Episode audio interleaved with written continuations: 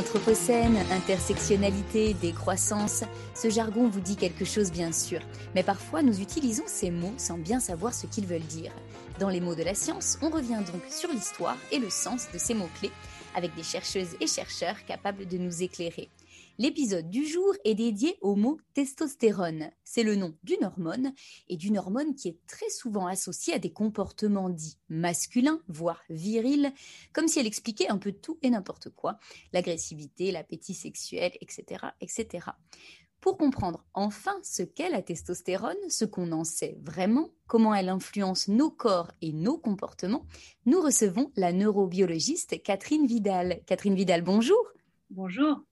Vous êtes directrice de recherche honoraire à l'Institut Pasteur, membre du comité éthique de l'INSERM, depuis toujours intéressée par les rapports entre science et société, les questions de déterminisme en biologie, les rapports entre cerveau et sexe.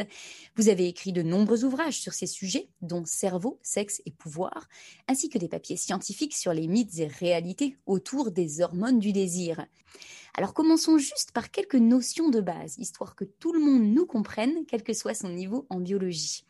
Avant qu'on ne parle de testostérone, qu'est-ce que c'est une hormone? À quoi ça sert? Alors une hormone, c'est une substance chimique qui est fabriquée par des glandes et ces glandes vont euh, libérer cette substance chimique, euh, principalement dans le sang, de telle sorte que euh, l'hormone va pouvoir toucher plusieurs organes dans l'organisme. Le rôle de ces hormones qui circulent dans le sang euh, va faire qu'elles vont pouvoir cibler plusieurs organes et donc avoir un rôle euh, très général sur le fonctionnement du métabolisme, de la croissance, de la régulation des rythmes biologiques, etc. Et, pour bien comprendre le, contexte scientifique hein, dans lequel on évolue, est-ce qu'on peut dater? Est-ce que vous pouvez nous dire quand est-ce qu'on a commencé à découvrir, à bien connaître la multitude d'hormones qui existent? La multitude n'a pas été euh, connue euh, dès le départ, loin de là. C'est essentiellement avec les progrès de la chimie au début du siècle qu'on a pu être capable d'isoler euh, des substances hormonales et plus tard de les synthétiser artificiellement. Donc, parmi ces hormones, hein, parmi celles que l'on connaît, il y a donc la testostérone. Celle-ci, quand est-ce qu'on la découvre et qu'est-ce qu'on met à jour? Alors, c'est une euh, belle histoire parce qu'elle a commencé de façon euh, très euh, particulière avec des scientifiques un petit peu téméraires qui se sont, au début du siècle, injectés des extraits de testicules de bœuf ou de chien pour voir quels pouvaient être les effets chez eux.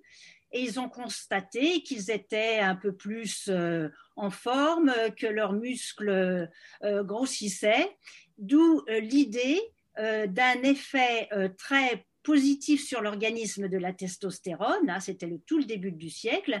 Ensuite, pendant la Deuxième Guerre mondiale, on a donné de la testostérone aux soldats allemands. Et dans les années 50, on a aussi donné euh, de la testostérone aux athlètes russes.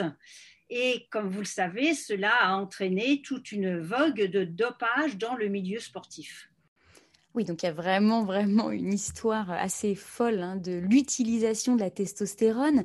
Euh, si on reprend juste un petit peu en arrière, qu'est-ce qui est mis à jour au tout début? C'est que c'est une hormone liée aux fonctions reproductives masculines. Est-ce que vous pouvez nous expliquer très basiquement, très simplement, ce à, quoi sert cette hormone hein? Bah, Au début, euh, les recherches étaient focalisées sur ce qu'on appelle l'aspect anabolisant. Hein. Ça veut dire augmenter la masse musculaire. En fait, ensuite, on a fait des études très précises qui montrent que la testostérone dans les cellules euh, stimule la fabrication des protéines et dans le muscle, cela entraîne une augmentation euh, de la, du volume musculaire et de la force musculaire, mais il y a aussi des effets euh, sur les os, sur la croissance osseuse et des effets sur la moelle osseuse pour la fabrication de globules rouges. Donc ce sont des effets très larges et pas uniquement des effets sur les organes génitaux, sur les organes de la reproduction. La testostérone, vraiment, a des effets multiples. Et ce qui est intéressant aussi de noter, c'est que euh, au moment de la puberté, il y a euh, une sécrétion importante de testostérone chez les garçons, mais aussi chez les filles. Et euh, ce moment de la puberté est un moment très important de transformation du corps chez les filles et chez les garçons. C'est-à-dire que les masses musculaires vont augmenter, la croissance des os va être stimulée, la pilosité va se développer, les glandes sudoripares aussi. Tout ce, processus d'action de la testostérone au niveau de, l'ensemble de l'organisme va permettre la puberté différente chez les filles et chez les garçons, mais avec des principes de base équivalents. Oui, vous venez, vous venez de résumer et d'aborder l'impact de cette hormone, de la testostérone, sur le corps, notamment à l'adolescence. Est-ce qu'on peut commencer un peu plus tôt dans le cycle de la vie? Qu'est-ce qui se passe au moment de la vie fétale? Donc, pendant la vie fétale, euh, le développement de l'organisme est progressif et euh, les gonades, c'est-à-dire les testicules, les ovaires, vont euh, se former euh, très tôt, ainsi que les voies euh, génitales. Mais au départ, tout ce système de la reproduction n'est pas sexué. Et chez le fœtus mâle, il va y avoir une production par les, testicules de testostérone qui vont permettre de masculiniser les organes et les voies génitales il y a environ deux fois plus de testostérone dans un fœtus mâle que dans un fœtus femelle. À la naissance, le petit bébé mâle a encore de la testostérone, mais celle-ci va euh, progressivement, en quelques mois, complètement euh, diminuer pour euh, atteindre des taux extrêmement bas. Et c'est seulement à la puberté qu'il va y avoir à nouveau sécrétion de testostérone, mais euh, pas seulement chez les garçons, également chez les filles. Tu seras viril, mon kid, tu brilleras par ta force physique. Ton allure dominante, ta posture de caïd et ton sexe triomphant pour mépriser les faibles. Tu jouiras de ta rue d'étincelles.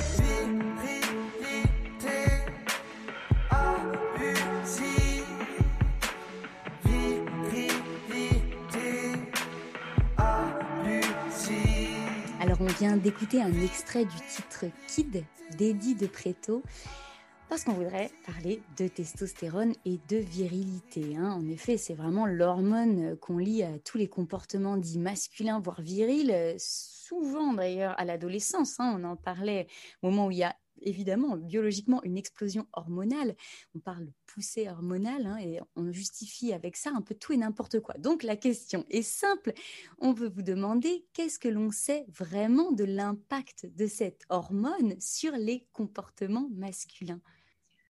Alors déjà, on sait beaucoup de choses sur euh, les effets de la testostérone euh, chez les rats et les souris parce que de nombreuses expériences ont été euh, faites avec vraiment beaucoup de rigueur scientifique, qui montrent par exemple qu'à la naissance, si on castre un rat mâle, plus tard, ce rat va adopter des comportements femelles au moment de l'accouplement. Et si on lui injecte de la testostérone, le comportement mâle va revenir. D'où l'idée que euh, l'imprégnation par la testostérone pendant la vie fétale pourrait être responsable ultérieurement des comportements associés à la sexualité et aussi à la compétition, à l'agressivité entre les mâles pour euh, euh, chercher les femelles ou défendre un territoire. Le problème, c'est qu'on a fait une transposition un petit peu rapide entre ces effets observés chez des animaux à, euh, au comportement humain. Le problème, c'est que, comme vous le savez, euh, nous n'avons pas du tout euh, les mêmes cerveaux que les rats et que les souris.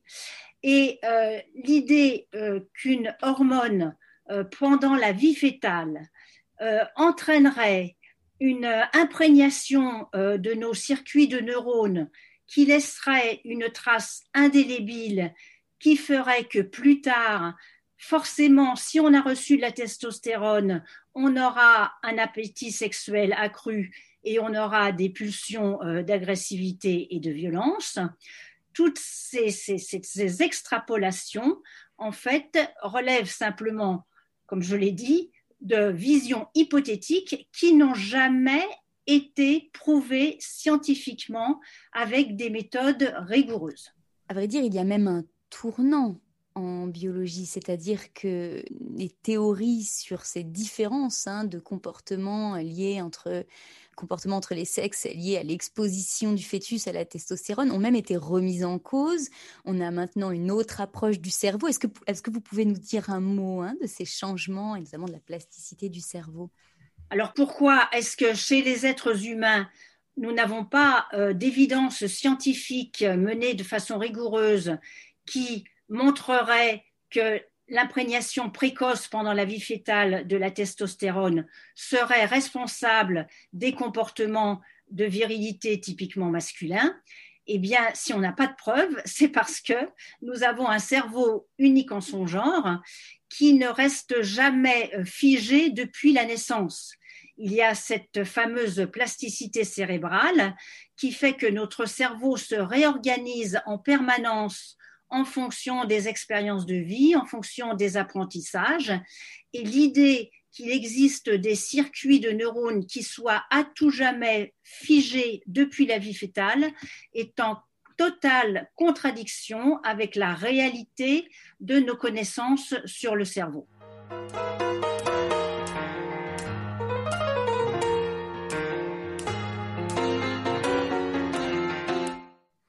Alors, est-ce que vous pouvez nous dire un mot des recherches qui sont actuellement menées ou qui ont été menées ces dernières années sur les hommes euh, pour mieux comprendre encore une fois l'impact de la testostérone, puisqu'on a bien compris hein, depuis le début de cet entretien qu'il y a un impact sur les corps avérés, euh, l'impact sur le comportement est nettement plus confus. Quand on s'adresse à l'humain, euh, déjà, si on parle de sexualité, en fait, la sexualité humaine, déjà, elle est très multiple et très hétérogène, parce que bien sûr, elle dépend de l'expérience individuelle, du contexte. Et comme on le dit parfois, le plus gros organe sexuel, c'est le cerveau. C'est-à-dire que le désir sexuel chez les humains fait appel aux fonctions cognitives, à nos capacités de, de penser, d'imaginer, le langage, la mémoire, toutes ces fonctions-là sont associées au désir sexuel. Et donc, il, n'y a pas chez l'humain une sorte de réflexe obligatoire qui ferait que testostérone égale désir sexuel, pas du tout, parce que chez nous, bon, certes, il existe une attraction sexuelle qui est ancrée euh, dans euh, l'origine biologique que nous partageons toutes et tous, mais chez nous, on a un petit plus et un énorme plus qui s'appelle le désir. Euh, de la même manière, je voulais vous demander si vous vouliez bien partager avec nous euh, quelques expériences, expérimentations qui ont pu être faites pour mieux comprendre si la testostérone avait un rôle sur des comportements violents ou agressifs, puisque là encore, il y a quantité d'idées reçues et d'associations un peu faciles. Oui, les associations euh, faciles, effectivement, sont, ne sont pas basées sur des données scientifiques rigoureuses, une fois de plus. Quand on regarde dans la population générale et également euh, chez des personnes qui euh, sont des délinquants euh, et qui ont commis des actes de violence, quand on regarde les taux de testostérone, les études sont toutes extrêmement contradictoires et on ne peut pas montrer de lien direct entre taux de testostérone et comportement agressif. Et par exemple, des études récentes ont été faites chez des adolescents euh, qui avaient été euh, condamnés pour des actes de violence. Et en fait, on s'aperçoit que ces euh, personnes, déjà jeunes, avaient des comportements violents et agressifs. Et donc, ce n'est pas le pic de testostérone à l'adolescence qui les a rendus comme ça. Et comment on fait pour mener une expérience de ce genre? Alors, pratiquement, euh, quand on veut euh, essayer de faire éventuellement un lien entre comportement agressif et taux de testostérone. Dans des expériences de laboratoire, la plupart du temps, on met au point des questionnaires avec des scénarios qui sont proposés aux personnes et on regarde le taux de testostérone en fonction de leur réaction. Et ce qui est très intéressant, c'est que quand on propose des scénarios où euh, une situation euh, d'agressivité est euh, le fait des personnes qui sont questionnées, c'est-à-dire on les met dans une situation d'agressivité active à ce moment-là, il n'y a pas d'effet particulier par rapport à la testostérone. Mais si on les met dans une situation, dans un scénario d'agressivité passif, hein, où elles doivent subir cette agressivité, à ce moment-là, on voit une sécrétion importante de testostérone qui est en général plus importante chez les hommes que chez les femmes. Donc cela veut dire que le taux de testostérone, en fait, est le reflet d'un contexte social et psychologique et que la testostérone est sécrétée en réponse à une agression et qu'elle n'est pas à l'origine d'un comportement agressif. Donc ces exemples montrent bien que euh, c'est le contexte euh, social, psychologique, euh, en l'occurrence des situations de stress, hein, stress parce qu'on a vécu une agression ou parce qu'on on, s'identifie au vainqueur, avec donc une mobilisation euh, mentale et une mobilisation aussi peut-être euh, cardiovasculaire euh, de, l'ensemble de l'organisme qui fait qu'un supporter va vraiment s'engager et psychologiquement et physiquement. Et la testostérone, comme d'autres hormones liées au stress, est sécrétée et elle va avoir des effets très probablement dans l'ensemble de l'organisme pourquoi alors, selon vous, on continue de l'associer tant dans la vulgarisation scientifique, dans les messages grand public, que dans la communauté scientifique, à des comportements masculins, à des choses dites masculines? Pourquoi une telle persistance hein? L'image de, la testostérone et, le mythe qu'elle véhicule, hein, euh, puisqu'elle est censée être l'hormone euh, euh, du désir sexuel et de la compétition et de l'agression, euh, c'est une image qui correspond à des théories qui ont été énoncées il y a plus de 50 ans. Le problème, c'est pourquoi on continue à l'heure actuelle à véhiculer ce type d'image. Le problème sous-jacent, c'est euh, en fait celui qui est associé à tout ce qui relève euh, du masculin et du féminin. On a eu très longtemps euh, tendance à penser que dès la naissance, justement, la nature, et en particulier la testostérone, faisait que les cerveaux des filles et des garçons étaient câblés différemment ce qui euh, expliquait que plus tard, dans la société, les femmes et les, et les hommes n'avaient pas les mêmes rôles dans la société parce qu'il y avait quelque part un déterminisme biologique derrière. Donc ces idées euh, d'il y a 50 ans et même plus, comme vous le savez, ont été complètement remises en question grâce à des études extrêmement rigoureuses qui montrent non seulement la notion de plasticité cérébrale, mais aussi sur le plan euh, sociologique, anthropologique, psychologique, qui montrent toute la diversité des êtres humains vis-à-vis euh, des comportements liés à la sexualité ou aussi euh, à l'agression. Donc, on n'est plus du tout dans une vision binaire où on met dans des cases les hommes et les femmes, mais il existe tout un, continuum entre les traits masculins et les traits féminins qui euh, sont liés d'abord et avant tout à un contexte euh, social, euh, culturel, qui va faire que nos comportements sont plus ou moins calqués selon les normes du féminin ou du masculin données par la société. Catherine Vidal, un grand merci. C'était Les mots de la science.